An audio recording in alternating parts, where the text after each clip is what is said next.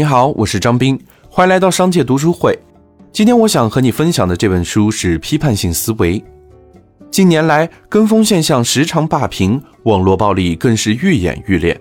键盘侠毫无顾忌地对他人评头论足，多少人被网络暴力重伤。人们每天被动地接受各类信息，越来越智能化的科技生活让大家的思维变得惰性。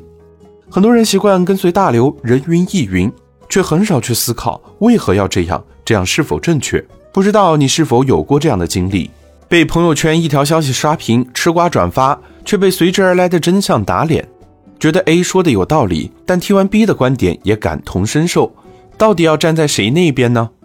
有事儿拿不定主意，好友出谋划策，各说风云，不但没解决问题，反而陷入更深的纠结中。身处信息超载的时代。我们每天被网络上、朋友圈各类信息轰炸，很容易在一堆信息里迷失了自己的判断。那么，究竟怎样才能不轻易受到他人观点和情绪的影响，时刻保持清醒的头脑和理性的判断呢？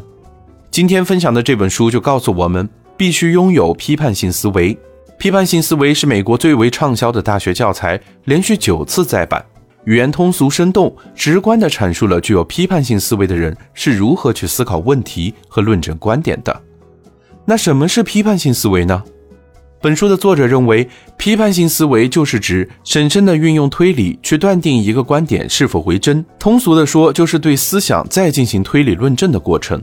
很多时候，我们获得了一个信息，却缺乏判断其真实性及合理性的能力。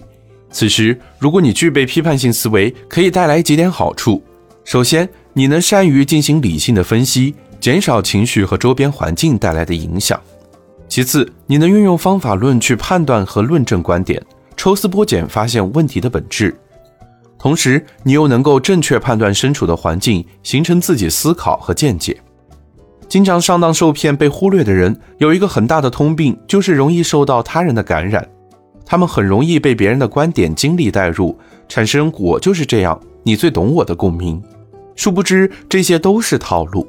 归根到底，就是缺乏独立思考和论证能力。